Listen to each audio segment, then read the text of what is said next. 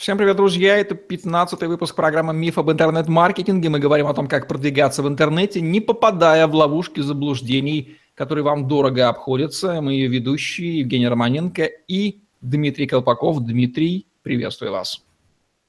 А, Евгений, приветствую.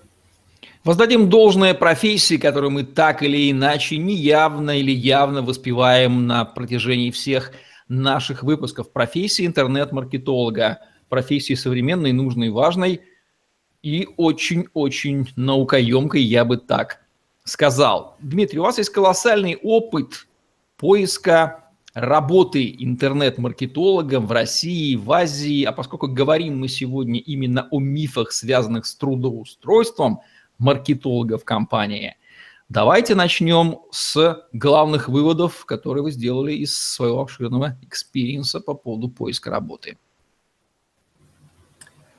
Давайте начнем с главного отличия. В России прежде всего стараются смотреть на технические навыки и оценить человека по его квалификации, а дальше, э, а дальше остальные моменты в основном пропускают. Особенно если мы говорим о маркетологах, которых, в принципе, сейчас профессия касается тех знания тех или иных каналов, а это легко проверяется техническими способами, техническими тестами. В Азии же происходит чуть-чуть наоборот. Они проверяют вашу техническую сторону, но она идет вторым этапом, а первое, они стараются вникнуть в ваш психологический портрет, в вашу мотивацию, насколько вы заинтересованы в росте в вашей, допустим, профессии, насколько вы заинтересованы в продукте компании. И если вы проходите, тогда они переходят к технической части. А в России обычно после технической части вы уже начинаете работать, и вот этот первый момент, он пропускается. Это пресловутые hard skills и soft skills, которые, как известно, у россиян хорошо развиты первые технические знания, но крайне плохо развиты soft skills, вот эти вот навыки коммуникации, взаимодействия, взаимопомощи. Все то, что у нас с этим всегда были проблемы. Правильно я рассуждаю? Можно обобщить, да. Так, действительно, это soft skills, э, которые трудно померить. То есть, если в России на первом месте стоят hard skills, э, то в других странах, в развитых, будем называть их так, soft skills на первом месте, hard skills уже догоняют. И вот здесь у русского человека наверняка-то возникает проблемка-то, да, при трудоустройстве. Он не понимает искренне, нафига им эти коммуникативные, ведь я же надо, надо же в технике разбираться, а тут нет. Работодателю более важно, каков ты как партнер, сотрудник, как человек. Здесь э, целая цепочка, может быть, даже для этого надо будет целую, целый выпуск посвящать, что такое soft skills в Азии, поскольку они, даже коротко изучая историю их, их программы обучения а, в школе, в институте и другие учреждения дополнительные, у них 80-90% времени уделяют именно таким, именно soft скиллам, как общаться с людьми, как, э, какие люди вам нравятся, какие не нравятся, как с ними поддерживать хорошие отношения. И вот этого очень много, как держаться этикет, что эм, там, как не вызывать э, негативных эмоций других людей, что может э, человека испугать, что может вызвать ненужное, не в тот момент какая-то ситуация может попасть, неудобная и так далее. То есть они этому посвящают, но очень много времени. И 10% у них примерно обучение технически. А, в России наоборот, э, основная часть идет упор в техническую сторону, которую легко, в принципе, посчитать, ее легко разложить на какие-то такие некие алгоритмы, программы, можно там э, на семестры разложить. Там, ну, та же математика, она, в принципе, технического уровня раскладываемая. А такие софт-скиллы, там тоже даже иностранный язык, он, он плохо культивирован, и, может быть, не, не хватает ли какой-то программы, которая могла бы действительно его разложить как технический уровень. Но у каждой страны есть свои сильные и слабые стороны. Здесь, здесь такая сторона, в России другая. Окей, okay. если в предыдущих выпусках мы разбирались, что же хотят работодатели получить от интернет-маркетологов и более-менее разобрались, то теперь заглянем в обратную сторону. А что же интернет-маркетолог-то ожидает получить от работы? Что для него важно и на что он смотрит при выборе работодателя. Хороший, квалифицированный интернет-маркетолог. На мой взгляд, это пять вещей. В первую очередь, любой маркетолог, как любой сотрудник, он, естественно, смотрит на свои финансовые перспективы. на те деньги, которые он может получать прямо сейчас, когда он начнет работать в компании, и какие он может получать, скажем, например, через год, через два, три, и дальше э, какие деньги он может получать в этой профессии, поскольку он собирается в ней развиваться. Этот вопрос, естественно, идет первым, и он очевидный. Но помимо них есть еще несколько важных вещей. Во-первых, эм, очень важно э, для маркетологов, для специалистов, где его профессия, э, ну, она техническая сейчас, точнее, уже такой смешанный креатив с техническими скиллами, и она раскладывается на уровне. Чем выше ваш уровень, тем больше вы потенциально можете зарабатывать. Любой э, специалист это понимает. В принципе, фактически в любой профессии такой есть э, градации. И когда он приходит в компанию, он понимает, а смогу ли я здесь научиться действительно новым вещам? Или же это будет затруднительно здесь. И этот вопрос тоже у него подсознательно так или иначе всплывает. Он понимает, ага, если в этой компании... Э, я знаю много примеров, когда компания, имея, в принципе, условия средние, финансовые, они заинтересовали многих специалистов просто того, что у них есть такие-такие проекты, и специалист видел, что он прокачает вот этот скилл, такой-такой. И прямо на собеседовании, в принципе, ему открыто говорили, что мы запускаем вот это, вот это, вот это, ты, э, работав год, получишь навыки те-те-те. И людей это заинтересовывало. Это хорошее, это хорошее преимущество для компании, которой ей нужно пользоваться и которое ценят сотрудники. Идем дальше. Осталось еще три. Маркетинг эм, – это творческая и техническая профессия, в которой большая роль составляет именно удовольствие от процесса. Если маркетологу нравится работать в этой компании с, э, с этими инструментами, с этими людьми, в этих условиях, в этих проектах, с этим продуктом, для него это важно. И он когда смотрит на компанию, он смотрит как бы в целом, а буду я получать удовольствие от своей работы. Это немаловажно, потому что здесь в Азии это вообще первый вопрос. Если в России может быть первый обычно деньги, то здесь первый вопрос, который задает себе, пытается продать тебе компания, и то, что задает себе внутри любой сотрудник, он говорит, а будет мне комфортно здесь работать, вот в целом, вот как я буду проводить, я же буду проводить много здесь времени, будет ли мне это комфортно. Для них это самый важный вопрос.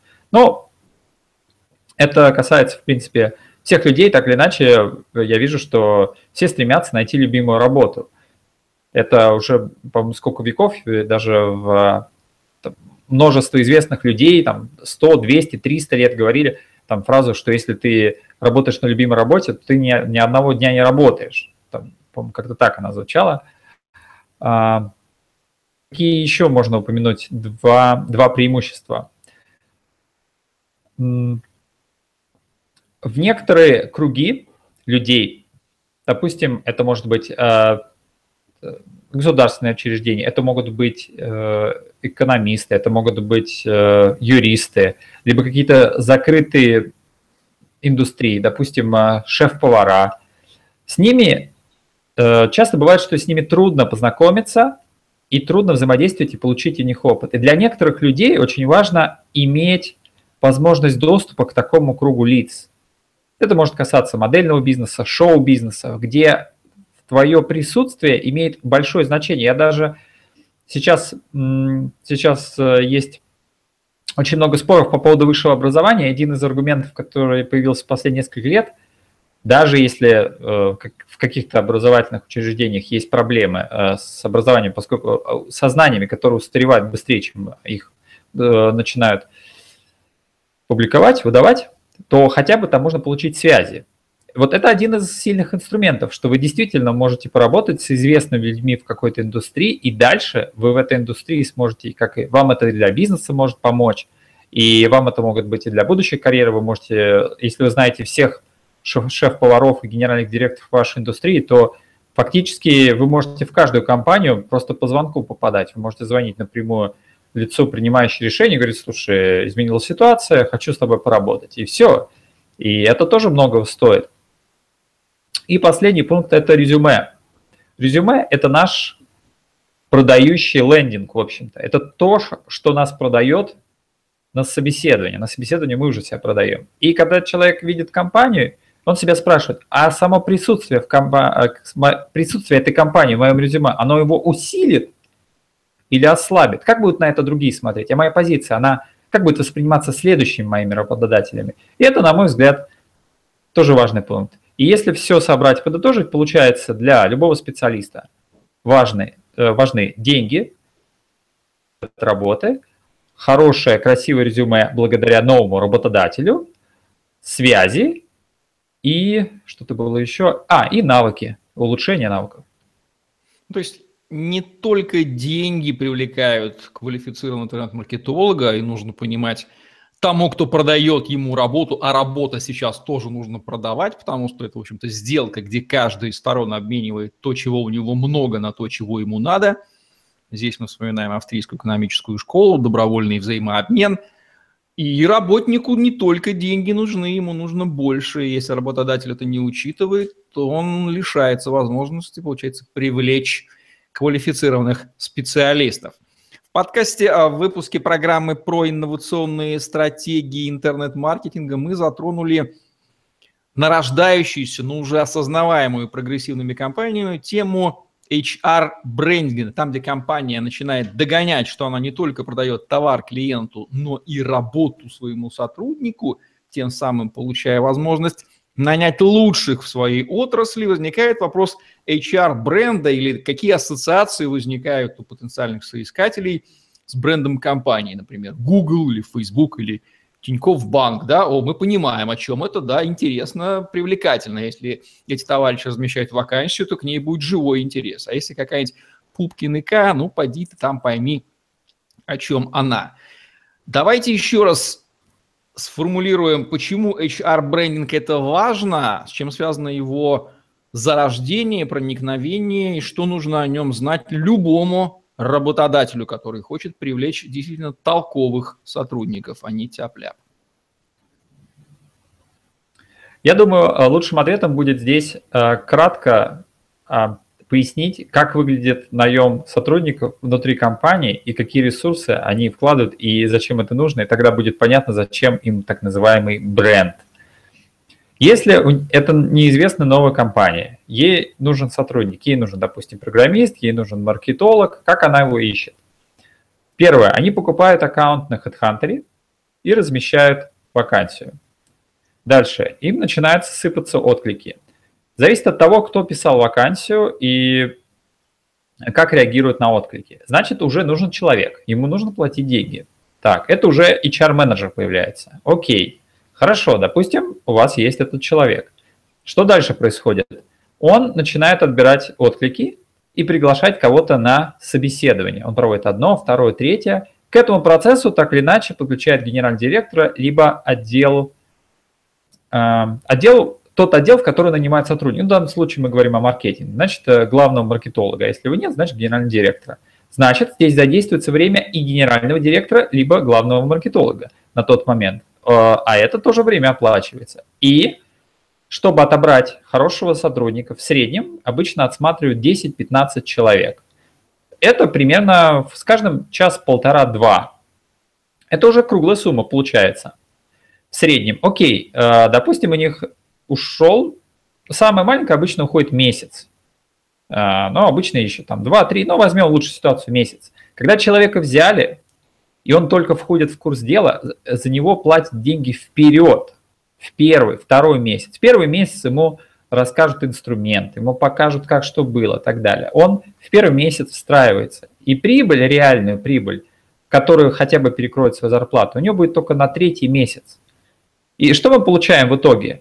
Один месяц мы отсматриваем заявки и э, общаемся на собеседовании. И три месяца еще человека вводим в работу. Это четыре зарплаты, на которые мы только, это только минус, и после которой мы будем потенциально получать. То есть это, в общем-то, для компании инвестиция в большинстве случаев на вот современном рынке, потому что сейчас э, ну, понятно, что есть простая работа, где там все просто, но мы говорим о среднем уровне, высоком уровне. Там нельзя быстро человека ввести в курс дела меньше, чем за 3, за полгода, в зависимости от сложности. Соответственно, отдача у нее будет только через этот срок. Значит, компания на самом деле сильно рискует.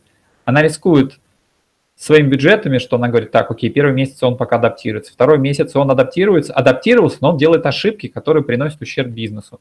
На третий месяц он перестает делать такие ошибки, он на них научился. И на четвертый он начинает нести профит. Получается, что компания в какой-то момент понимает, что этот процесс очень дорогой, и она начинает вкладываться в HR-бренд, чтобы с внешней стороны для людей, которые никогда не взаимодействуют с компанией, хотели там работать. Что они делают? Facebook берет и покупает целый район.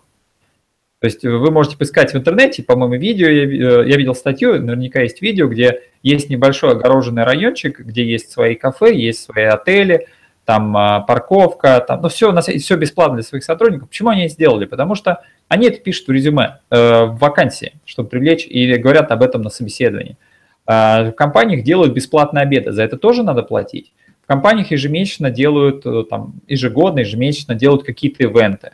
В компаниях оплачивают э, обучение, тренинги. И очень большая сумма набегает.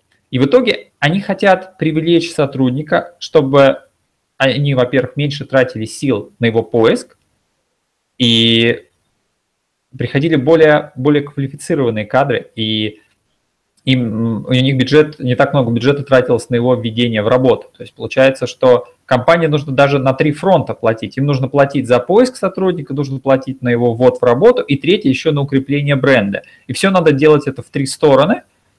И это очень большие инвестиции. Поэтому это для компании очень важно. Э, она рискует. А для сотрудника получается, что у него даже меньше риска, в общем-то, чем у компании. Есть ли какие-то параметры компании, при достижении которых уже необходимо задуматься? Или даже, даже стартапу, например, стоит задумываться об HR бренде, если он состоит там из фаундера и еще одного фаундера, например? На мой взгляд, у любой компании есть бренд, э, даже если они не занимаются. Эм, то есть, если вы пришли в офис компании и вам не нравится офис, он плохо выглядит, это уже бренд. Бренд, можно даже избавиться от этого слова, чтобы проще понимать. Бренд – это ваше мнение об этой компании. Или мнение, в общем, а, в большинства ну, людей. То, что возникает, возникает в голове э, у ассоциация. Того, та ассоциация с вашим названием, именем. Собственно, бренд есть и у любого человека – например, у Дмитрия Колпакова, у Евгения Романенко, ну, для тех, кто их знает. Ну, либо есть понятие, видимо, узнаваемость, да, то есть знают, не знают, или какая ассоциация, что, что знают об этом. И часто для самого носителя бренда является большим удивлением, откровением, оказывается, чем брендом чего он является, но это не наша история. То есть, получается, для любого бизнеса, который нанимает, уже понятие HR оно появляется стихийно, да, им можно либо управлять, либо оно стихийно сложится. Он, на самом деле, бренд появляется сразу же э, с первого, в общем-то, клиента. Даже клиент, кто покупает у них продукт, он примерно... Э, у компании же есть два бренда. Есть бренд продукта, а есть бренд э, трудоустройства, карьеры в этой компании. И, и у людей есть основателя некое... сюда примешивается частенько. Ну, личный бренд основателя, да, он влияет на оба продукта, и на продукты, и на работу в этой компании. Но так или иначе, у людей складывается какое-то ощущение из той информации, которую они где-то получают, э, и от этого зависит, насколько легко и насколько дорого будет найти хорошего специалиста. Ну что же, 10 лет назад ваш покорный слуга обчитался Роберта Киосаки и открыл для себя, будучи тогда наемным работником и считавший, что все отличненько, венец карьеры, супер, открыл для себя существование еще как минимум трех сегментов. Ну, не так, что я от них не подозревал, просто они во всей своей красе проявили. Сегмент работы самого на себя или квадрант S, сегмент бизнесмена, владельца системы из людей, которая работает на него, квадрант Б, инвестора в эти системы, и понял, что это изменит его жизнь. Так и произошло. С наемной работой рассчитался я где-то к 2011 году еще по инерции, и вот уже пять лет нахожусь в ситуации работы скорее сам на себя, в квадранте Б нельзя это назвать. Но вот как интересно, изменился ли подход от строгого деления, что наемный работник – это от сих до сих, с 8 до 5, никуда больше не вылезти. Не преобразовывается ли сейчас это понятие в некого такого сопартнера, что ли, сотрудника, который в интенсивном энергообмене находится, даже если первый платит ему заработную плату с этими гарантиями, Как преобразовывается понимание наемного работника? Актуально ли мнение Роберта Киосаки сейчас с точки зрения вас, Дмитрий? Я э, тоже большой фанат Роберта Киосаки. Первых, я читал первую его книгу, последующие, но больше всего мне, естественно, первый понравился. Э, «Богатый папа, бедный папа». Ну да, я... классически вставляет мозги, безусловно. Да, на классические, да, она хорошо ставит э, именно стандар... Э, стандартное представление о, о том, где, как бы о положении бизнеса и его структуре, можно так сказать. Но изучив последние его работы, он признал, что сейчас наемная работа полностью поменялась между той, которую он имел в виду. Поскольку, во-первых, каждый человек может находиться одновременно во всех четырех квадрантах, он может, он может, например, сдавать квартиру и получать пол своей зарплаты, в общем-то.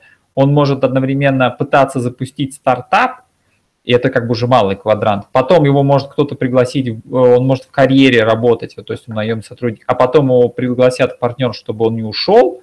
То есть сейчас началось совершенно Раньше это было как-то линейно, то есть э, он говорил немножко чуть-чуть о других вещах, что тебе нужно прийти в такое-то время, тебе нужно уйти в такое-то время, ты должен сделать то-то, то А сейчас все исчезло. Во-первых, у многих крупных компаний э, современных, у них нету э, тайм-режима.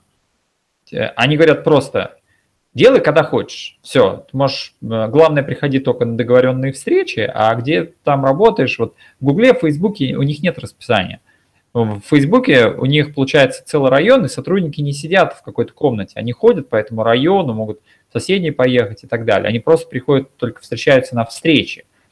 Потому что в этом весь смысл теряется. Если раньше нужно было прийти в 9, чтобы в 9 все вместе встать в какой-то конвейер и э, начать работать, и без этого бы ничего не началось, или, допустим, какая-то комедийная трупа, театральная. То есть, если вся команда не собралась, то как бы, в общем-то, не начать. То есть, это имело какую-то основу. Сейчас это просто потеряло весь смысл.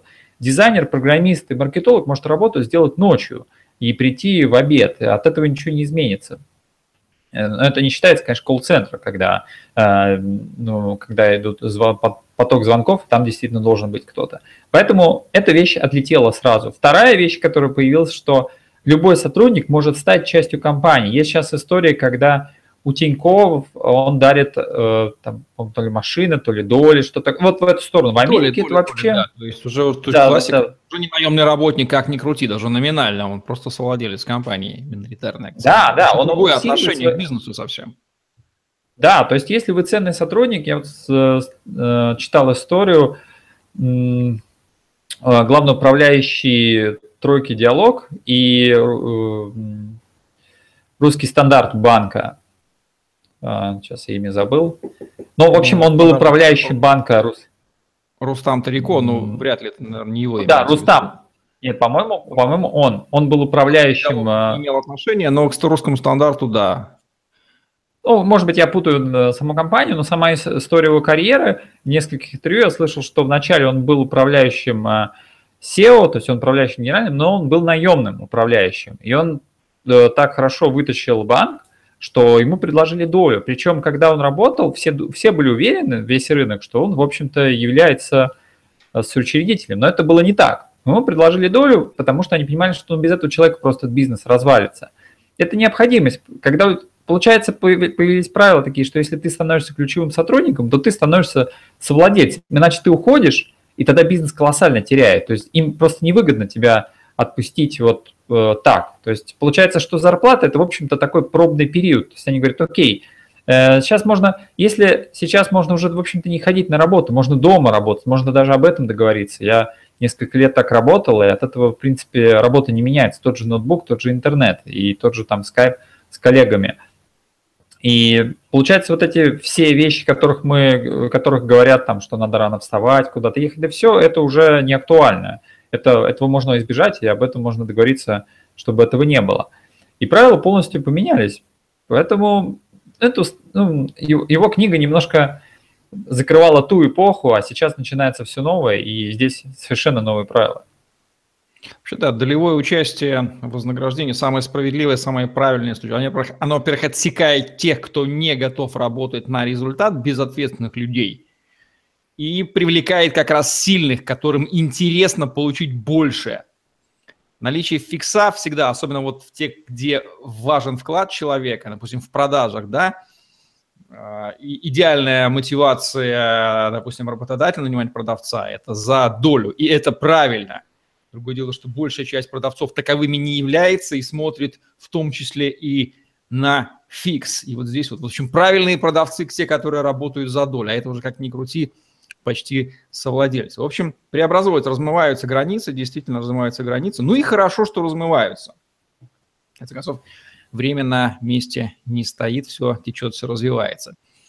Тем не менее, тому, кто претендует на найм, ему нужно как-то себя продать, презентовать. Вопрос составления резюме. Есть классические подходы, есть инновационные. Что сейчас актуально, Дмитрий? Какие советы, рекомендации по составлению резюме, зная русский опыт и тайский, можете дать? Резюме. Эм, я не буду говорить э, стандартные вещи, которые можно прочитать на любом сайте, там, то, какое должно быть резюме, там, что писать. Я подмечу то, что я видел именно здесь, как такой отдельный тренд. Во-первых, все резюме делаются как такие же красивыми, как лендинги. Там делают инфографику, там делают иконки, баннеры.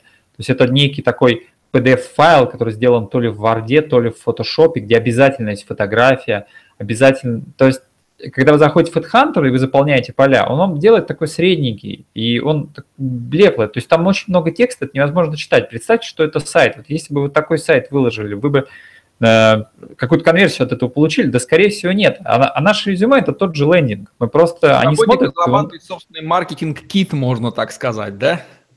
Будущий работник. Да, мы к этому, нет, к этому мы сейчас подойдем, там целый портфель на самом деле. Но начать с резюме нужно подходить к тому, что вы не просто анкету какую-то заполняете и отправляете. Сейчас уже все. Э, в день может работодатель смотреть по 100 резюме. И, естественно, когда он видит, ну, то есть в одном 2-4 листа, в другом, и там сплошной текст, ничего не понятно. А сейчас делают инфографику. А закон инфографики – делай картинки, оформляй так, чтобы не нужно было даже читать. То есть они добавляют сразу иконки э, брендов, то есть это усиление резюме, о чем мы говорили на старте, что если ты поработал в известных компаниях, ты можешь просто бренды добавить, логотипы компании, и тебя уже, в общем-то, пригласят на собеседование, просто потому что ты работал в Google, там, Facebook или каких-то других известных компаниях. А, естественно, должна быть фотография, потому что это, видимо, психологическая какая-то важная вещь, что если человек видит человека, то, ну, во-первых, ему сложно как-то резюме отклонить, даже это просто фотография, но, во-вторых, он может даже представить, впишется этот человек в наш коллектив или не впишется. То есть, когда он видит фотографии, ему это как-то помогает понять, потому что есть много споров, нужна фотография, не нужна, а здесь нет никаких споров. Я вижу, как, какие резюме у HR-менеджеров лежат на столе, ни одной, ни одной ни одного резюме я не видел без фотографии. Я видел сотни, которые здесь приходят, и я вижу, что они, мне кажется, они делают резюме где-нибудь полгода. Даже по легенде говорят, что в Японии резюме пишут год. Когда последний курс перед работой, у них финальная дипломная работа, это, во-первых, работу сдать, защититься, а во-вторых, нужно сделать резюме вот настолько крутым продающим, чтобы вот, когда вот рядом лежит другие пять, оно било всех. А, и вот этого я понимаю, в России этого нету. То есть там как-то э, опять идут в техническую сторону. То есть я работал там. Север, там, делать там, не, не умеют, это не принято, не модно, да и боятся. Здесь целый комплекс причин, которые, собственно, и маркетинг делают тусклым у большинства бизнесов, и персональный маркетинг тем паче. Нечего даже отрицать.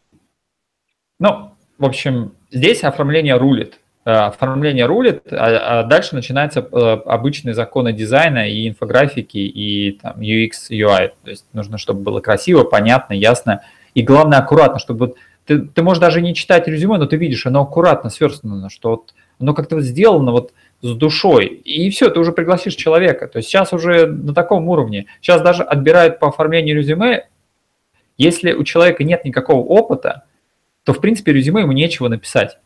И работодатель это тоже понимает, что Но зато он ты может ничего не напишешь. резюме круто, да, и тем самым показать, что я да. хотя бы это сумел. Вот, кстати, Мощный совет для начинающих работать. Сделайте крутое резюме персональное по аналогии с маркетинг-китом. Это вообще выделит вас хотя бы на уровне креатива, что ли, отношения к своей жизни.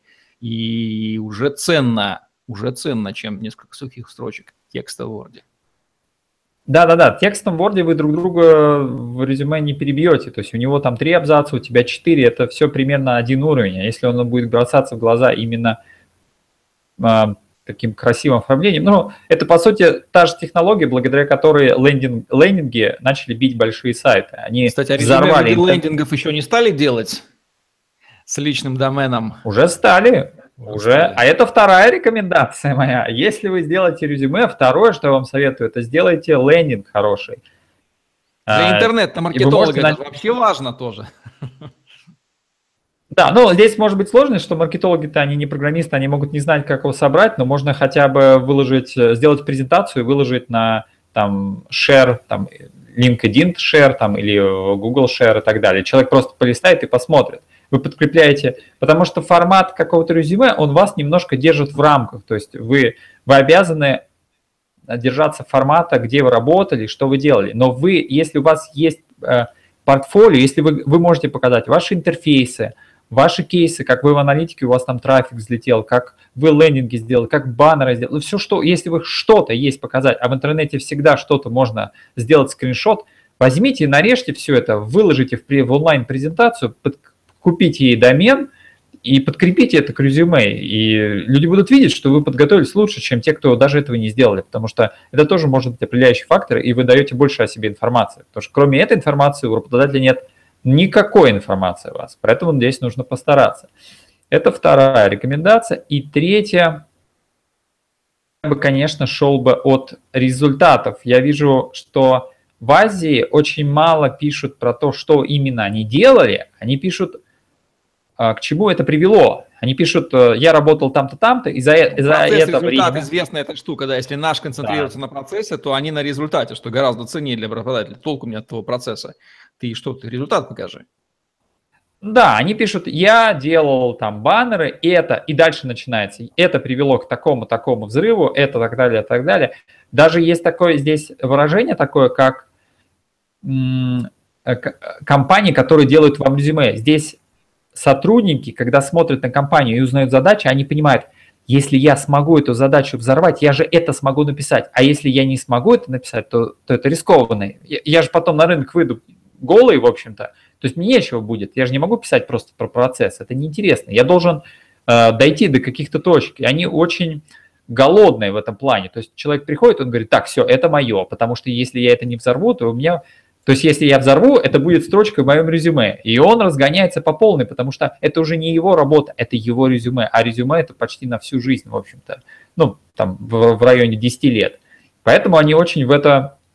У них очень мозг в этом плане последовательный. Чтобы мне что-то написать, мне нужно определить, э, что я буду делать на работе. Обычно резюме пишут тогда, когда с работы уходят. Здесь резюме пишут каждую неделю, я так понимаю, что они что-то внедрили, и дальше говорят, так, что я могу внедрить, и что бы я опять написать То могу? есть они работают они... на содержание своего резюме. Постоянно, во время работы. И, у них и это намного легче. Совершать подвиги появляются, какие-то неинтересные вещи, дабы накапливать свой, повышать да, свою да. ценность, свой капитал. Да, но они в первую очередь же о себе заботятся, но поскольку они это делают все на площадке работодателя, то это и работодателю тоже выгодно. Здесь такое как бы взаимное Вин-вин, вин-вин, классический. Да, это вин-вин. Да, это вин-вин, но что интересно, они же концентрируются во время работы на этом, а это значит, что они еще управляют процессом. Обычно просто люди начинают возвращаться к резюме тогда, когда с работы ушел. Уже поезд уехал, ты уже ничего там не изменишь. Ну, уже все, как бы. Поэтому мои три рекомендации – это сделайте классное оформление, посмотрите, там, напишите в гугле там креативное резюме, там что-то еще, и вы увидите, как оформляют. Сейчас даже много сервисов, э, я знаю, по-моему, Headhunter, по-моему, какой-то такой сервис купили, где там повышаем ваше резюме, разгоняем там и так далее. Пишите о результатах, или если вы пишете о процессе, то дальше дописывайте, к чему этот процесс привел. Хотя бы тогда э, вас поднимают на фоне остальных, кто просто пишет про процесс. И на самом деле, если вы не пишете результаты, потом вас о них будут спрашивать. А если вы их сразу выложите как карты, то вы как бы проходите первый этап. То есть они говорят, ага, вы добились этого, отлично. И вы даже сэкономите время на собеседованиях. Это ценно. И третий был а, портфолио. Сделайте себе сайт портфолио, где вы можете выложить то, что вы не можете вложить в резюме ввиду какого-то формата. А если у вас будет сайт или онлайн-презентация, то вы вообще никак не ограничены в креативе. Ну что, рекомендации по собственному маркетингу с точки зрения резюме понятны. Дальше вступает этап конверсии, выражаясь продажной терминологией, и нужно попасть на собеседование, где уже конвертировать вашего будущего работодателя в продажу, в сделку по найму. А, Рекомендации по проведению собеседований, вернее, по участию маркетолога в собеседованиях. Какие даст Дмитрий Колпаков? Я также порекомендую три, а, три рекомендации. Подсмотрел также здесь частично, и я вижу, что они здесь пользуются большой популярностью. Первая рекомендация, когда вы приходите на собеседование, а, вам нужно знать, о компании, о продукте уже достаточно много. То есть, если вы получили рекомендации, во-первых, это будет большим неуважением, если вы ничего не посмотрели, а, а это подметит HR, он поймет, что вам все равно в какую компанию идти, и вас отсеет. Это, это сразу.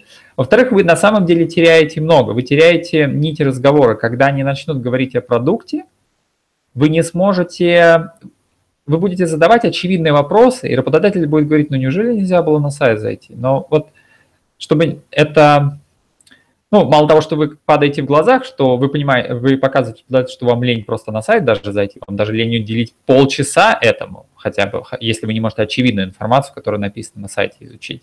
Я уже не говорю про то, чтобы изучить все интервью э, ведущего генерального директора, владельца, посмотреть вообще, о чем продукт и так далее, то есть хоть как-то подготовиться. Но вы можете заодно и какие-то свои рекомендации и вообще поговорить предметно. Вы можете сказать, просто качество продукта, на мой взгляд, это вообще определяющая вещь, сможете вы взорвать этот бизнес или нет, который вы потом впишете в свое резюме. А если вы не понимаете продукт, и вы когда уже выйдете на работу, то поймете, поезд может уехать. Здесь это банальный очень... интерес к компании, который мгновенно э, на бытовом уровне сразу охлаждает интерес к вам. Если вы не интересуетесь работодателем, то нарушается принцип Дейла Карнеги, да, как быть интересным. Интересуйся другими людьми. Значит, там реально неинтересно, какой смысл вас брать? Да, я напомню, компания рискует четырьмя, четырьмя, пятью или шестью окладами, чтобы вас ввести в курс дела, а вам даже лень а, поинтересоваться. И для нее будет звоночек, что вас придется тащить на всех уровнях так. Изучите продукт компании и изучите ее историю и ее владельца. Это вам обязательно поможет на собеседовании, по крайней мере, вы не потеряете очки, но, скорее всего, даже наберете. Дальше. Когда вы приходите в компанию, если вы маркетолог, вы можете посмотреть, какую рекламу они используют, какой сайт у них, какая у них конверсия и так далее. Вы можете прийти со своим списком рекомендаций того, что вы бы вы им рекомендовали сделать прямо сейчас. То есть фактически вам надо приходить со собственным аудитом, что нужно менять в их бизнесе. По этому спичу, по вашему такому выступлению, они оценят, во-первых, насколько вы глубоко понимаете их бизнес, насколько вы им уделили внимание и насколько вы квалифицированы это на самом деле более красноречиво, чем они будут пытаться, они могут даже мимо, даже не проводить вам технического собеседования, где будут выяснять, знаете ли там конверсии, не знаете. Если вы уже покажете свой уровень на уровне рекомендаций, вы уже проскакиваете этот уровень, и уже говоря о том, что вы можете просто выделиться на фоне остальных. И последний, вытекающий из первой рекомендации, подготовьте план на первый, на, на первый, на второй месяц работы – этот вопрос обязательно прозвучит так или иначе, чем вы будете заниматься, какой у вас план. Потому что сейчас работа поменялась. Сейчас, когда сотрудник приходит, работодатель говорит, ты специалист, скажи мне, что нужно делать.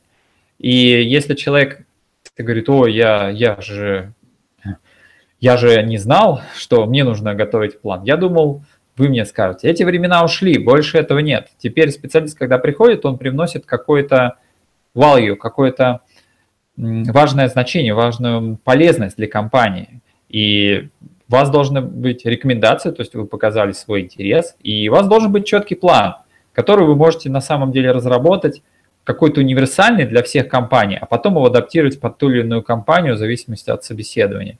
И постоянно над ним работать, работать. Но это даже должен, это должно войти в ваш такой, в медиакит, ваш такой в портфель, что вот мои рекомендации, вот мое резюме, а вот мой план на первый месяц. Вот первый месяц я внедряю вот эти рекомендации, которые нашел, а обычно я внедряю по имени этого то-то, то-то. На самом деле, когда вы это все покажете, на этом собеседовании вы и пройдете. Остальные вопросы, они намного ниже уровнем. И а, компания обычно стесняется вас напрямую это спрашивать. То есть, и они идут какими-то окольными путями. На самом деле вы можете сэкономить а, и им время, и себе, и увеличить свои шансы. С Олегом Брагинским в подкасте «Траблшутинг» мы недавно открыли инновационный способ найма на работу. Он прозвучал сначала как шутка, а потом оказалось, что вовсе это не шутка. Общеизвестно, что когда, например, человек начинает позиционировать себя как консультант и приходит в компанию с целью продать консалтинговый проект, ему частенько поступает предложение о найме на работу, потому что люди видят, что человек может, человек хочет, и человек пришел к ним. Ага, поэтому способ заключается в том, что Решите стать консультантом и придите в компанию продать консалтинговый проект.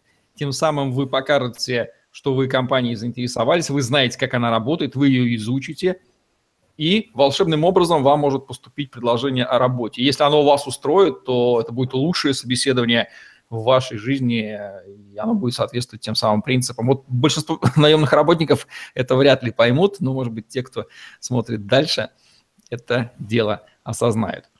Какие вопросы, Дмитрий, нужно задавать соискателю на собеседовании, чтобы вывести работодателя в хорошем смысле на чистую воду и понять, чего он скрывает? Ведь любая компания имеет по собой подводные камни, они тоже хотят быть белыми и пушистыми, но всегда метод интервью и задавания вопросов очень точно бьет в цель. Сначала наблюдение, потом вопрос, а вот у вас там секретарша сидит вот так как-то, вот она зевает, а это почему? И уже становится понятно, что перед вами компетентный собеседник, уже не, ним не скроешь. Вот какие такие хаки можно сделать будущему интернет-маркетологу на собеседовании? Ну, точных скриптов я не скажу, поскольку это зависит от ситуации и это зависит от того, там, ну, это зависит от многих факторов, но я просто намекну, что именно вам нужно понять, есть много вещей, которые вы можете понять и не задавая вопросов, и здесь не требуется определенного задавания. На что нужно обратить внимание в первую очередь? Первое, на что я всегда обращаю внимание, когда вы получаете сайт компании, зайдите на сайт SimilarWeb или любой другой похожий сервис, который скажет, сколько на этом сайте трафика. Если на этом сайте трафика 0, это значит, что компания только стартовала, и у нее, она не рискует даже вложиться в элементарный трафик. Это Еще очень раз большой название риск. сайта, Дмитрий, можно повторить? Конечно, SimilarWeb. SimilarWeb. SimilarWeb, то есть э, аналогичный веб по-русски, по да? Да, да, similarweb.com. Можно там в Яндексе даже русскими буквами набрать, он э, найдется. Это сайт-агрегатор, который, э, в который можно забить любой сайт, и он скажет примерно, сколько у него трафика. Раньше такой вещью был Live Internet. Там можно было посмотреть примерно трафик э, по сайту. Ну, если вы не можете этого сделать, у них спросите, какой у них трафик на сайте. Если они не вкладываются в трафик, то я уверен, что они не будут вкладываться и в маркетолога. Они, мы сейчас коснулись того, что если, если предложить сотруднику сразу долю в компании, на самом деле это не всегда хорошо, потому что когда сотрудник приходит в компанию, он рискует очень многим. Он не знает, как у них работает колл-центр, он не знает, как у них работает конверсия, работает ли он сайт, работает ли доставка, нет ли плохой репутации. И там примерно 8-10 факторов, из которых он влияет только на один из них. И когда вы видите, что компания не готова рисковать, и она, а, ну, она не вкладывается ни в трафик, то, скорее всего, она не будет вкладываться в людей, которые его приводят. Это вот первый такой стоп-сигнал – который уже сразу показывает, во-первых, величину компании. Понятно, что без трафика у них нет ничего. Ну, во-вторых, понятно, что их ответственность и порог риска очень маленький. То есть, если они не готовы взять ответственность хотя бы купить какой-то элементарный трафик, то, мне кажется, они не готовы и сотрудника нанимать. Это не их уровень, то есть они опережают события. Дальше обязательно обратить, обратите внимание на сайт. Заходите на сайт. Если сайт плохой, та же самая ситуация они не вкладываются на сайт. А это значит, что если вы будете работать сайт, любой маркетолог работает сайтом, любое изменение будет колоссально сложным, потому что если они сейчас не вложились на сайт, то они и потом не вложатся в него. И вам, а вы дорисовывать им сайт не будете, и вы ситуацию не измените. То есть если сайт ужасный, и вы уверены, что он не будет конвертировать, скорее всего, ситуация не изменится, если, конечно, они вам на собеседовании скажут, что вот завтра мы запускаем шикарный сайт и так далее. И третье – это продукт. Если вам не нравится продукт, и вы понимаете, что в нем есть серьезные косяки, то никакая реклама ему не поможет. В текущем в реалии digital на самом деле там, ближайшие года сейчас все уже очень просто. Сейчас действительно перенасыщается рынок, приходит конкуренция. В конкуренции выживает хороший продукт плюс хороший маркетинг. И даже хороший продукт без маркетинга уже бьет любой плохой продукт с любым маркетингом. Поэтому с плохим продуктом я бы не связывался. Это очень э, такой опасный момент. Но если вы можете оценить эти три вещи еще до собеседования, вы можете под, э, принять решение, нужно ли вам вообще это собеседование. Хотя, если у вас есть время, я советую ходить, и вы будете узнавать о рынке, и у вас будет некий опыт формироваться, хотя бы даже порепетировать свою речь, это тоже полезно. Тем более, если там будет английский тест. А, есть ли другие факторы, можно упомянуть э, основные, которые будут бросаться вам в глаза. Например, вы приходите и вы видите, что офис находится далеко от метро. Ну, он мало того, что далеко, так к него еще добираться как-то ужасно. И наверняка владелец об этом знает. То есть он создает проблемы всей компании, всем своим сотрудникам. Скорее всего, он лично живет близко, но вот ему удобно, а всем пусть будет неудобно. И это отношение, оно будет перенесено на всех. И это немножко странно, потому что если взять сейчас э, ставки по офисам, то они будут различаться там в одну-две зарплаты между сотрудниками. То есть он фактически мог бы взять, не добрать одного сотрудника, но тем самым сделал лучшие условия всех присутствующих. Но он сэкономил на офисе, сделал максимально неудобный или, э, допустим, некрасивый э, офис. Ну, откровенно говоря, может быть, он не очень аккуратный такой, то есть в нем не, неприятно находиться, а в нем придется работать. Вы не сможете работать э, продуктивно, если вам не нравится э, атмосфера самого офиса. То это, ну, это, во-первых, говорит о неких качествах самовладельца, кто выбирал офис, и которые так или иначе проявятся. Во-вторых, это говорит о том, э, как быстро вам это надоест. Какие еще э, стоп-листы, какие стоп-сигналы можно отметить? Если вам не нравится начальник, вы с ним не сработаетесь. Это очевидная вещь, и вам нужно, нужно хорошо разговориться с вашим потенциальным начальником, чтобы принять решение, а, адекватный ли человек для вас. А, он принесет в вашу жизнь новые навыки, новые знания, или это обернется для вас не очень хорошей историей. Лучше это сразу понять на собеседовании. Как вы будете это узнавать, это ваше дело, вы можете почувствовать как-то еще, но этот вопрос, который, с которым, с ответом на который вы должны уже уйти с собеседования. Может быть, здесь э, в Азии принято торговаться, э, есть такая манера, но азиаты, они торгуются немножко иначе, чем я вижу в русскоязычных странах. В русскоязычных они говорят там, мне нужна скидка и так далее. Здесь в Азии немножко а, торговаться считается следующим образом по правилам, что если ты торгуешься, ты должен подкрепить, почему ты сбиваешь цену. То есть там, давайте вы будете, там зарплата у нас будет меньше, но вы будете пораньше уходить, или там в пятницу пораньше, или будете удаленно. То есть они пытаются обосновать. Если вы видите, что человек сбивает цену и э, без обоснования, это может говорить о его жадности. И с этим человеком может быть потом сложности, когда вам нужно будет э, купить рекламу на новый канал, попробовать, или на текущий, или новый инструмент. И потом будут с этим очень много сложностей, или там что-то на сайте можно увеличить. То есть это плохая черта. На мой взгляд, мелочь, то есть вам же сбивают цену на 5, на 10%. По сути, это, это мелочь для предпринимателя. И если для него вот важна вот эта возня, то есть он даже тратит время, чтобы рискнуть и ухудшить отношения с человеком. У него не хватает масштаба мышления. Просто предприниматель – это ваш потенциальный партнер. Это лидер, который спасет вас от, от налогов, там, от э, юристов и так далее, так далее, и он позволит вам сконцентрироваться на вашем деле. Но если он не умеет брать риск, что, на мой взгляд, самое важное для предпринимателя, и не умеет масштабно думать, а он думает о том, где там сэкономить 5-10 тысяч на каком-то а, окладе какого-то нового сотрудника, это не тот, не тот масштаб предпринимателя, который вам нужен. Потому что предприниматели, посмотрите на великих предпринимателей, они такой мелочью не занимаются. Для меня это всегда останавливающий фактор дальнейшего вообще общения. И могут быть такие очевидные вещи, как э, нервность, торопливость, какая-то грубость.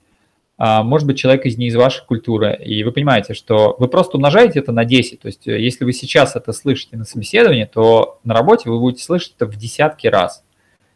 И нужно ли вам это? То есть это, ну, это очень характерная проблема для России. В Азии этого нет, понятное дело. Но вам нужно на это обратить внимание.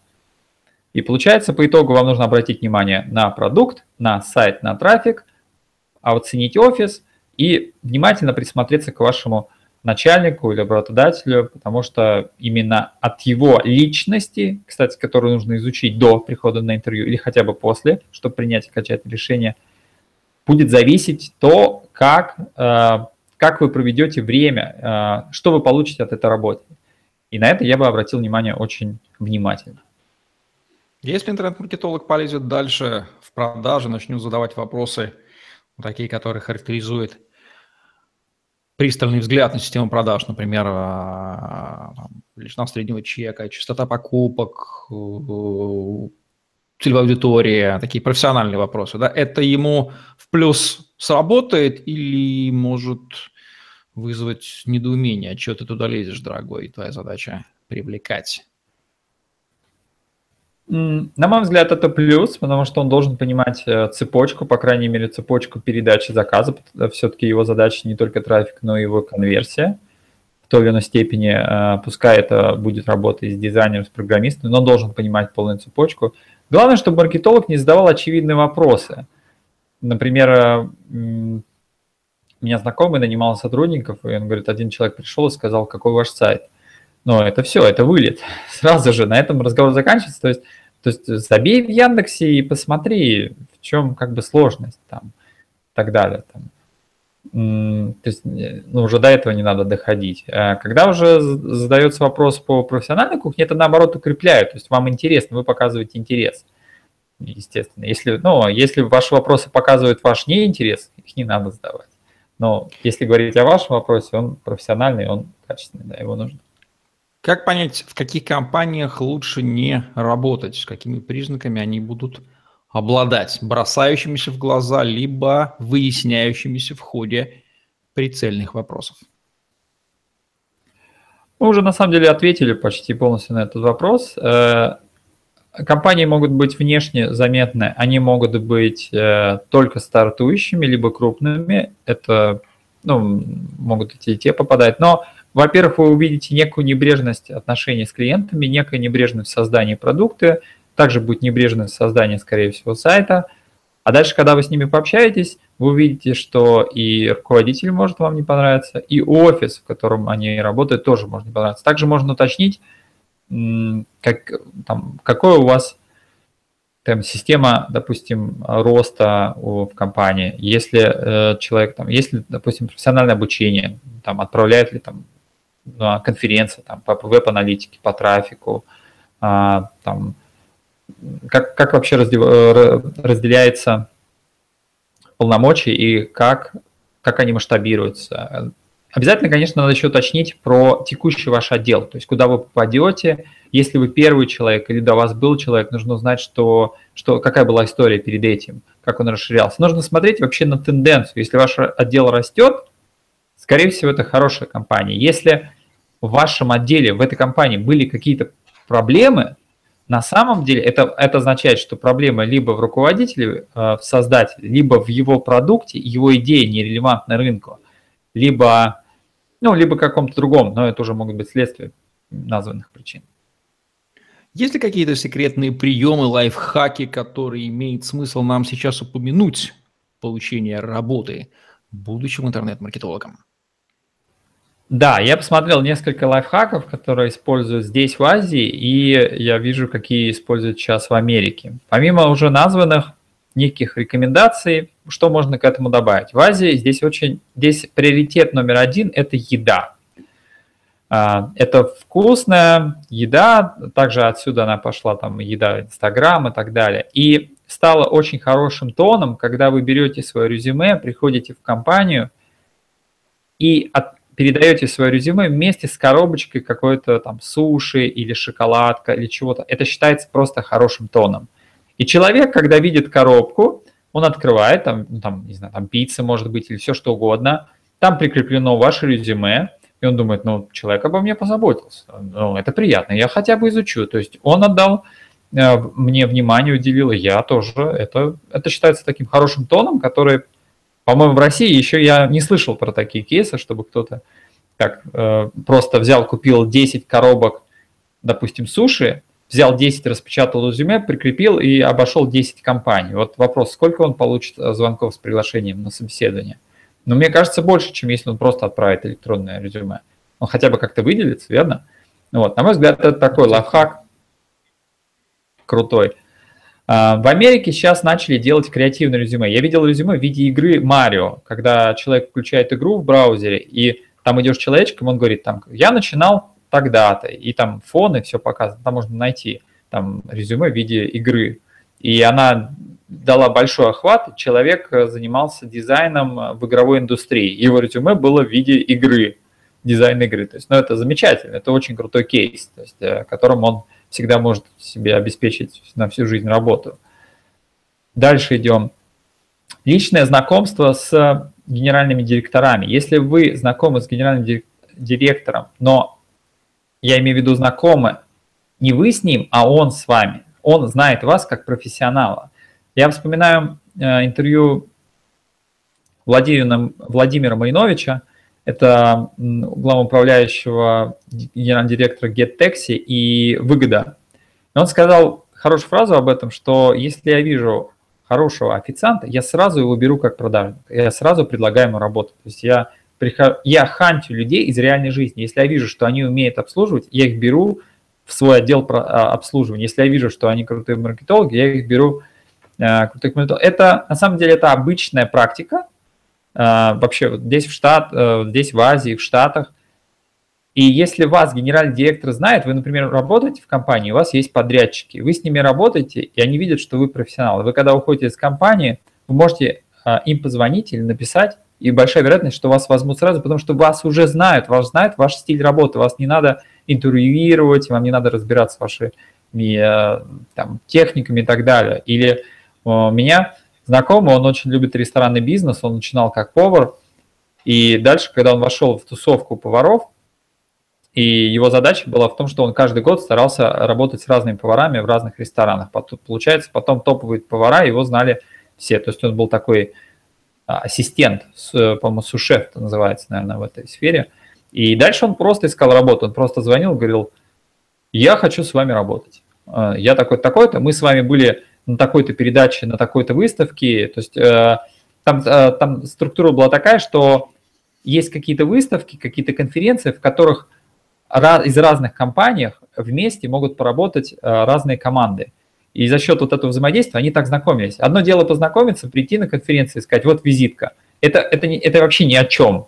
Это, это ужасный нетворкинг. А вот если вас увидели с хорошей стороны, то вас запомнят. И когда вы позвоните и скажете, хочу с вами работать, он говорит, ну хорошо, приходи. Вот и все. То есть очень банальный, простой лайфхак. И последние три. А, давайте я по ним, по ним пробегусь быстро. Если вы фанат продукта какого-то, а, это значит, что вы можете хорошо дать по нему обратную связь. И это хорошо зайдет с вашим резюме. Вы берете резюме, отправляете и пишете – я давно пользуюсь два года вашим продуктом, мне нравится вот эта вот эта вещь, а вот эту вещь я бы рекомендовал. И правило из Азии, никогда не критикуйте э, недоработки, если вы не знаете, как их улучшить. Если вы не знаете, не надо об этом писать. Если вы знаете, как улучшить, то так и пишите. Вот эта вещь, я бы ее изменил вот на эту. И когда они получают такой отклик, они видят, ну, слушайте, этот человек уже продукт наш знает, он он уже его стажировать будет на месяц меньше. То есть это отлично. И здесь в Азии очень любят людей. И это обычно первый вопрос. А, использовали вы наш продукт и что вы о нем знаете? Если вы уже знаете о нем год или он у вас в руках, то это вообще шикарный лайфхак, с которым можно даже, в принципе, и заходить в любую компанию. И у меня еще осталось два. Во-первых, ваши контрагенты конкуренты на самом деле если вы сотрудник, то это ваши друзья. Если вы со всеми ними дружите, как и в примере с генеральными директорами, то в любой момент, во-первых, ваш опыт релевантен этому рынку. Вы пишете, я работал, э, там, мебель продавал, и теперь, теперь хочу у вас поработать. Так, так, так. И все. Они говорят, окей, да, ты действительно был на моем рынке, тебе не, тебе не нужно год учить этому рынку. Для него это, это подарок, когда приходит человек э, с этого же рынка со знанием дела.